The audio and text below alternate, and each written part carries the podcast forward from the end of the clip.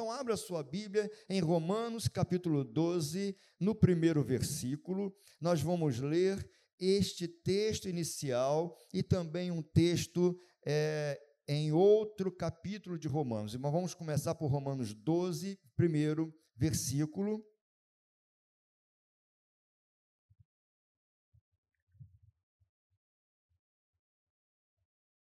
Que diz assim: Rogo-vos, pois, irmãos, pela compaixão de Deus, que apresenteis o vosso corpo em sacrifício vivo, santo e agradável a Deus, que é o vosso culto racional. Agora vai um pouquinho para trás, Romanos 6, versículo 11 a 18. Que diz assim: Considerai-vos como mortos para o pecado, mas vivos para Deus em Cristo Jesus, nosso Senhor. Não reine, portanto, o pecado em vosso corpo mortal, para lhe obedecerdes em suas concupiscências, nem tampouco apresenteis os vossos membros ao pecado por instrumentos de iniquidade, mas apresentai-vos a Deus como vivos dentre mortos, e os vossos membros a Deus como instrumentos de justiça. Porque o pecado não terá domínio sobre vós, pois não estáis debaixo da lei, mas debaixo da graça. Pois que pecaremos porque não estamos debaixo da lei, mas debaixo da graça? De modo nenhum. Não sabeis vós que a quem vos apresentardes por servos para lhe obedecer, sois servos daquele a quem obedeceis, ou do pecado para a morte, ou da obediência para a justiça. Mas graças a Deus que, tendo sido servos do pecado, obedecestes de coração à forma de doutrina a que fostes entregues, e libertados do pecado, fostes feitos servos da justiça Louvado seja o Senhor. Pai querido e amado, nós te louvamos uma vez mais esta manhã, Senhor. Quando olhamos para os nossos filhos, as crianças que representam os nossos filhos em qualquer idade, Pai, nós nos alegramos, Pai. Nós te agradecemos porque o Senhor nos permite viver na terra esta relação de pais e filhos meu Deus, mas há um Pai nos céus, há um Pai celestial, há um Pai que, por amor a todos nós, enviou seu Filho para o sacrifício perfeito, cabendo a nós, Pai, um sacrifício vivo para te agradar. Meu Deus, usa-nos, meu Deus, na ministração da tua palavra, Pai. Fala conosco nesse dia tão importante, dia chamado Dia dos Pais, e dia que nós também celebramos o Pai que é o Deus Todo-Poderoso. Nós te louvamos em nome de Jesus. Amém. Pode tomar o seu lugar, meus irmãos.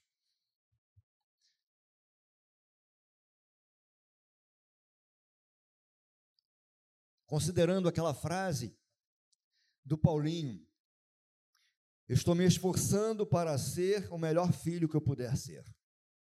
Assim precisa ser a intenção do coração dos servos do Deus vivo, dos filhos de Deus, filhos em Cristo Jesus, filhos de Deus, ok? Então, essa mensagem, ela traz como título: Vivendo como sacrifício vivo para Deus. Porque aquele que ama o seu pai quer agradar o seu pai. A minha vida na terra precisa ser uma vida em que eu me esforce para agradar o Pai celestial. A revelação da palavra já diz de Gênesis a Apocalipse como nós podemos agradar a Deus. E eu quero conversar com a igreja, eu quero é, refletir esta manhã vários textos que nós encontramos para esse momento. Claro, não todos, porque nós não teríamos tempo, mas alguns para que possamos refletir sobre como nós podemos agradar a Deus. Sabe, Paulo escreve como poucos essa luta que nós temos contra a carne, porque nem tudo que eu quero fazer eu consigo fazer. Aliás, ele escreve isso em vários trechos, mas veja, por exemplo, Romanos 7, você está pertinho.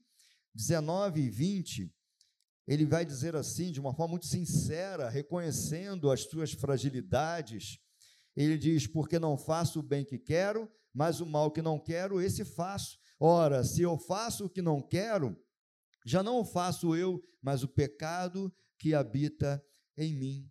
E é lá em Colossenses 3,5, ele vai nos desafiar quando ele diz assim: Mortificai, pois, os vossos membros que estão sobre a terra. Quando eu paro para imaginar, para pensar e refletir sobre essa palavra, sobre essa expressão, mortificai, né? É, é, aí eu fico pensando, meus amados, eu até falei um um pouco sobre isso na aula do IBM na segunda passada. Mortificai, pois, os vossos, vossos membros. Isso não é tarefa fácil. Mortificar, não é? Matar a carne. Isso não é coisa fácil de ser atingido. Em Gálatas 2:20, fica em Romanos, tá, queridos? Eu estou só citando alguns textos, mas fica aí com a tua Bíblia aberta em Romanos, tá? É, em Colossenses, perdão, em Gálatas 2:20 diz assim: já estou crucificado com Cristo. E vivo não mais eu, mas Cristo vive em. E a vida que agora vivo na carne, vivo-a na fé do Filho de Deus, o qual me amou e se entregou a si mesmo por mim. E eu estava lendo uma definição sobre sacrifício vivo. Eu encontrei aqui uma, uma, uma, algumas frases interessantes, ou uma definição interessante, que diz assim: devemos nos apresentar a Deus como um sacrifício vivo, não para sermos salvos, mas porque somos salvos. Ou seja, eu vivo uma vida, eu procuro viver uma vida que agrade a Deus não para ser salvo, mas porque eu sou salvo. Eu entendi o Evangelho, eu entendi o sacrifício de Jesus na cruz por mim, eu sou um servo do Deus vivo, eu sou, eu sou, eu sou de Jesus, então eu já não faço as coisas para agradar a Deus, para ser salvo, porque a salvação não vem por isso. Eu faço as coisas para agradar a Deus, porque eu sou salvo em Cristo Jesus. E aí ele vai dizer assim: Cristo foi quem conquistou nossa salvação ao satisfazer a justiça de Deus, se oferecendo em sacrifício de forma perfeita, definitiva e suficiente no Calvário. Enquanto o sacrifício vivo de Cristo foi um sacrifício expiatório, o nosso sacrifício vivo é um sacrifício de gratidão a Deus. Então eu vivo uma, uma vida separada das coisas erradas, esse é um sacrifício vivo. É servir a Deus com integridade.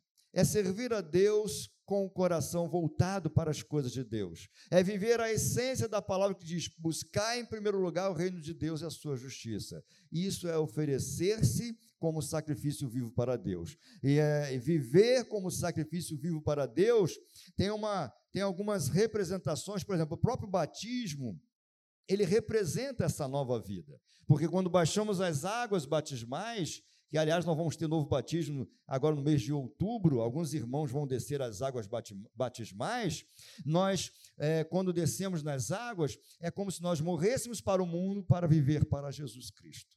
É uma nova vida, há uma transformação. A Bíblia inteira nos diz que uma vez salvo não significa salvo para sempre. Mas se estamos em Romanos, veja aí, ó, o capítulo 8, primeiro versículo de Romanos.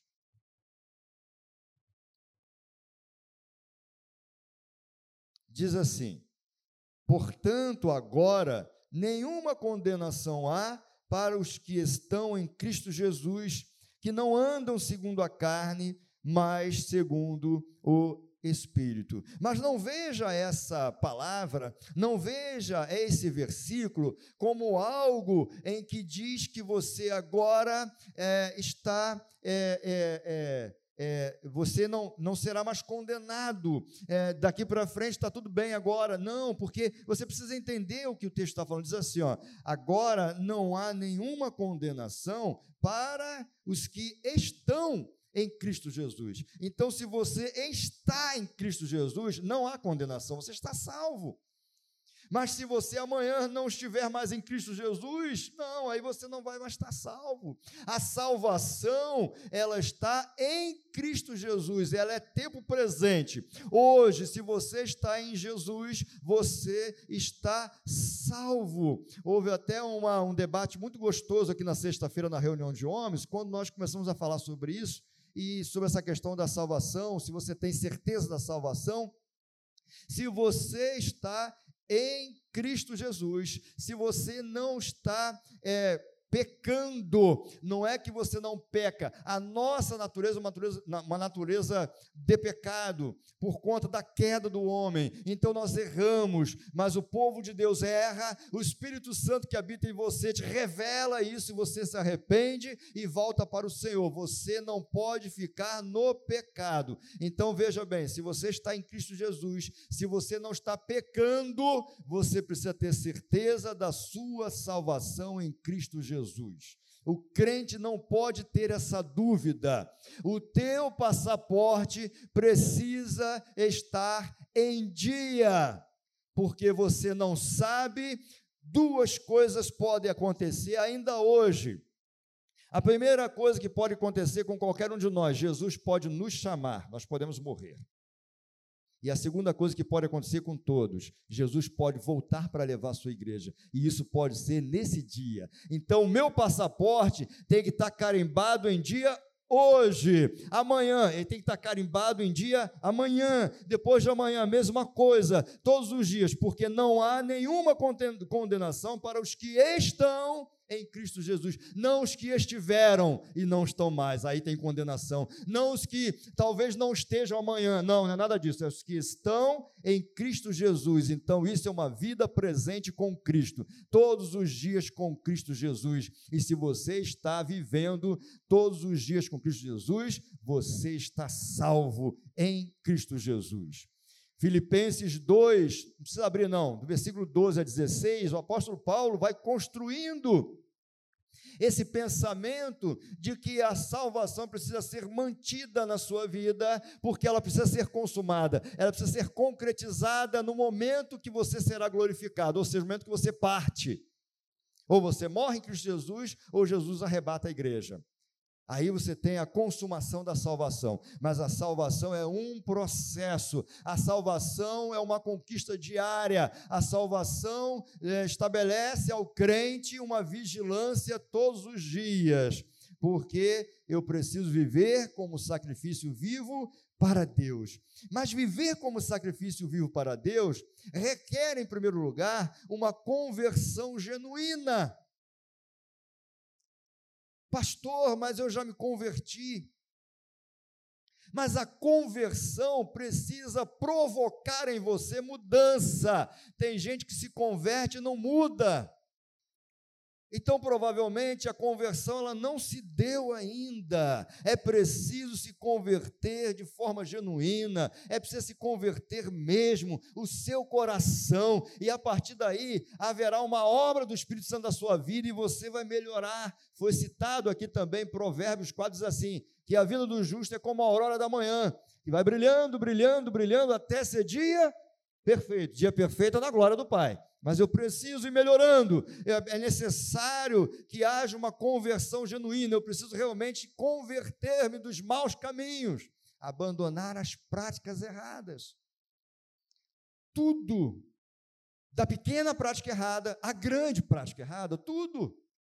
Conversão genuína. Romanos 9, 6, você está pertinho? Então abre aí, ó. Romanos 9, 6. Diz assim: não que a palavra de Deus haja faltado, porque nem todos os que são de Israel são israelitas. Talvez, não quero dizer que seja a igreja missionária evangélica Maranata em São João de Meriti, mas se você olha a, a, a cristandade de um modo geral, nós vamos encontrar gente que está no meio do povo de Deus, mas não é povo de Deus. Membro de igreja vivendo uma vida errada. quando haverá, o momento que haverá o arrebatamento, será que todos os crentes vão subir? É porque talvez nesse momento alguns estejam no meio do povo de Israel, mas sem ser de Israel. No meio do povo de Deus, mas vivendo uma vida errada. No meio do povo de Deus, como membro de uma igreja, mas cometendo falhas. E que o Espírito Santo tem falado para você sobre isso. Viver como um sacrifício vivo, primeiro, requer uma conversão genuína, uma mudança. Romanos 12, 2 diz assim: E não vos conformeis, em outra versão, não vos amoldeis, não tome a forma, a moldura deste mundo, mas transformai-vos pela renovação do vosso entendimento, para que experimenteis qual, qual seja a boa, agradável e perfeita vontade de Deus. Precisa ter uma transformação. Então, viver como sacrifício para Deus, primeiro requer uma conversão genuína, uma mudança de verdade, uma mudança na tua vida. 2 Coríntios 5,17 diz assim: Se alguém está em Cristo Jesus, nova criatura é, as coisas velhas já passaram, eis que tudo se fez novo é regeneração, é ser gerado de novo. Aliás, o diácono Ivan, que trouxe o estudo de sexta-feira, que foi maravilhoso, citou esse texto. Sabe? É quando eu olho para aquela a história da caverna de Adulão, que eu já até preguei essa mensagem aqui, mas eu acho interessante essa, essa, esse símbolo da caverna de Adulão, porque quando Davi vai para a caverna de Adulão, é, os seus familiares vão atrás dele, e o texto vai dizer que as pessoas endividadas, as pessoas entristecidas ou deprimidas, com problemas, machucadas, aquelas que a sociedade não queria perto, eles foram também para a caverna de Adulão, atrás de Davi. Então eles entraram de qualquer maneira, com os seus suas dificuldades. Mas eles saíram de lá com Davi como guerreiros. Houve uma transformação. Entre aqui como você tiver, a forma que você tiver, o que você estiver vivendo. Entre, porque aqui é o lugar. Mas você sai daqui transformado como um guerreiro de Jesus Cristo. É preciso haver uma transformação. Vir para a caverna de Adulão e não ser transformado, alguma coisa está errada. E esse erro não está no Deus Todo-Poderoso, perfeito, santo, santo, santo. Não está nele está em alguma coisa da sua vida. Portanto, a primeira coisa, para viver como sacrifício vivo para Deus, para agradar o meu Pai, para ser o melhor filho possível, eu preciso ter o meu coração convertido de forma genuína. Segunda coisa, se eu me converto de verdade, essa conversão vai gerar santidade. Então, se você não tem vivido santidade, você não se converteu de verdade. Você precisa de ajuda para vencer as batalhas. Romanos 12, 1 e 2 nós já lemos que essa transformação, mas veja o que Paulo diz na primeira carta aos Tessalonicenses 4, versículos 7 e 8. Diz assim: Porque não nos chamou Deus para a imundícia, mas para a santificação. Portanto, quem despreza isso, não despreza o homem, mas sim a Deus que nos deu também o seu Espírito Santo. E olha o que diz Hebreus 12, 14. Esse versículo eu costumo citar muitas vezes, porque é um versículo que mexe muito comigo. E eu acho um versículo fortíssimo. Hebreus 12, 14. Por que, que ele é forte? Porque ele, ele fala de algo, é, de, de, de, de algo que é capital, de algo que é para sempre, de algo que tem a ver com, com como será a tua eternidade. Diz assim, ó: Segui a paz com todos e a santificação. Aí vem a conclusão, sem a qual ninguém verá o Senhor. Eu quero ver o Senhor. Nós cantamos aqui na Quinta Viva com Cristo Retrô, que nós vamos ver o Senhor em algum momento, face a face. Eu quero ver o Senhor. Então a palavra diz: eu preciso buscar a santificação, porque sem santificação eu não vou ver o meu Salvador. E eu quero ver o meu Salvador. Meus irmãos, o reino de Deus é tomado à força. Preste atenção, fica ligado nisso. Busque a santificação, porque senão você não vai ver o teu Salvador. Se você não ver o teu Salvador, é porque você foi para o outro lado depois que você morrer. E aí já não tem mais jeito.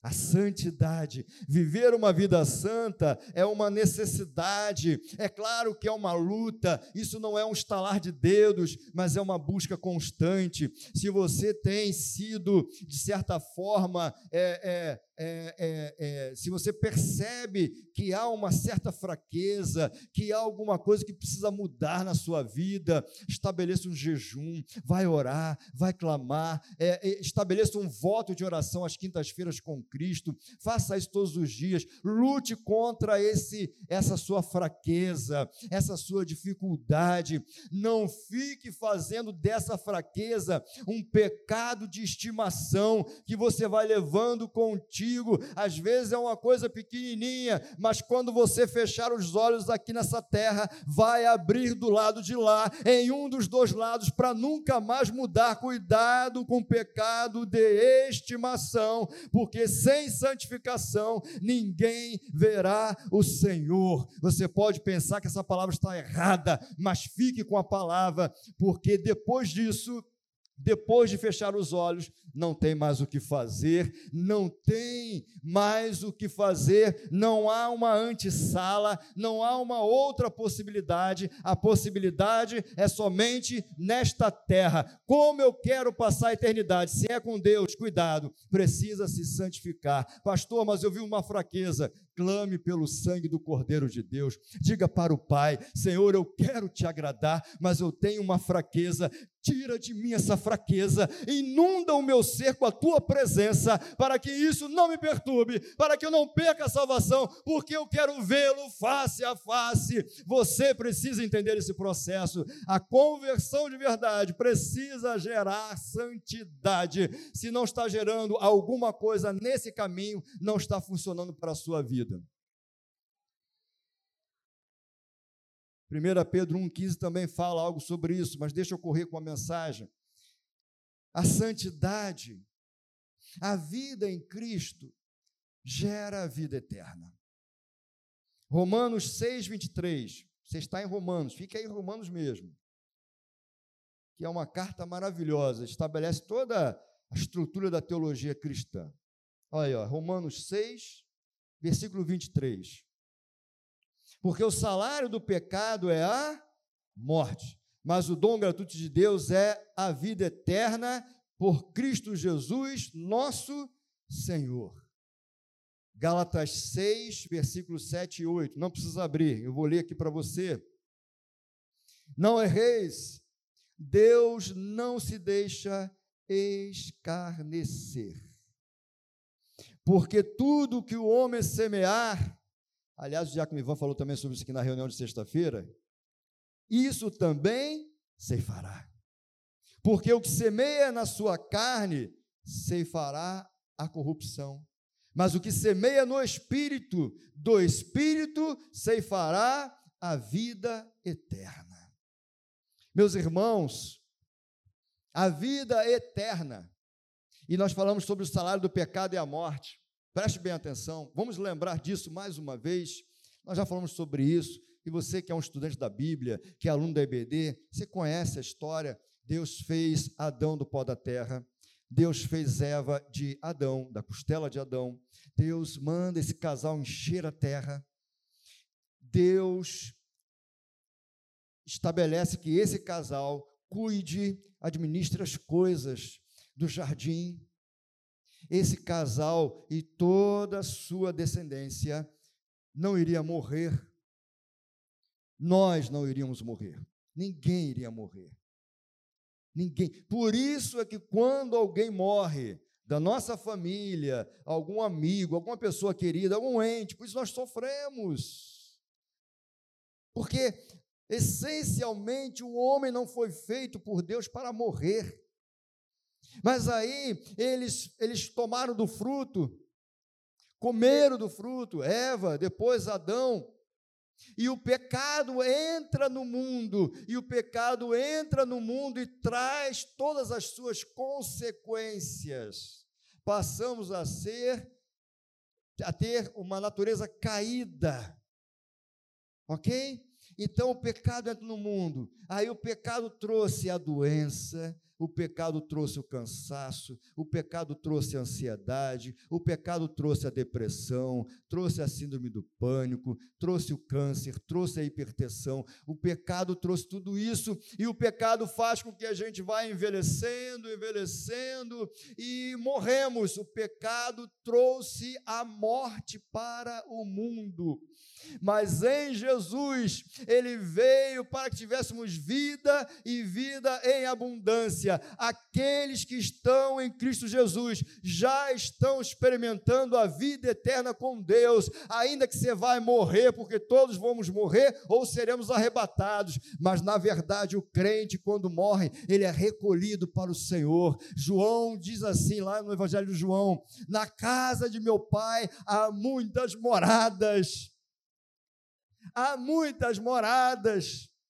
E Jesus foi para o Pai para preparar lugar para você e para mim também. E ele vai dizer: para que aonde eu estiver, você esteja comigo. Por isso eu vou voltar e vou levar vocês e levar para as moradas celestiais. Então, quando o crente morre, ele é recolhido por Deus. Portanto, se você está em Cristo Jesus, você já está experimentando a eternidade com Deus. Você então passa a ser eterno, porque ainda que se morra a vida física, você vai estar eternamente com o Pai, com o Pai das luzes e vendo a face do nosso Salvador. Portanto, a santidade, uma vida de santidade, uma vida que agrada a Deus e a palavra te dá todos os ingredientes para que você faça a coisa certa, significa que você já vive uma vida eterna com Jesus.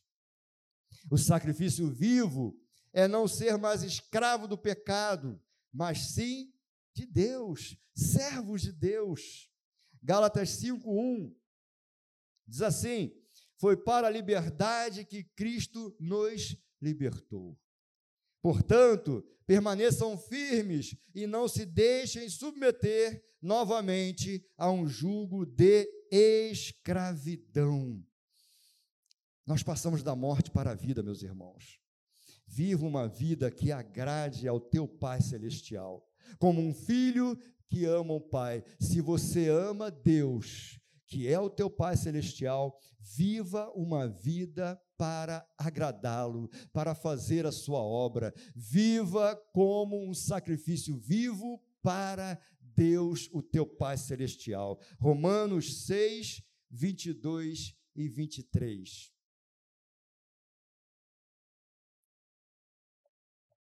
Mas agora, libertados do pecado e feitos servos de Deus, tendes o vosso fruto para a santificação e, por fim, a vida eterna. E repetindo o 23, porque o salário do pecado é a morte, mas o dom gratuito de Deus é a vida por Cristo Jesus, nosso Senhor e Salvador.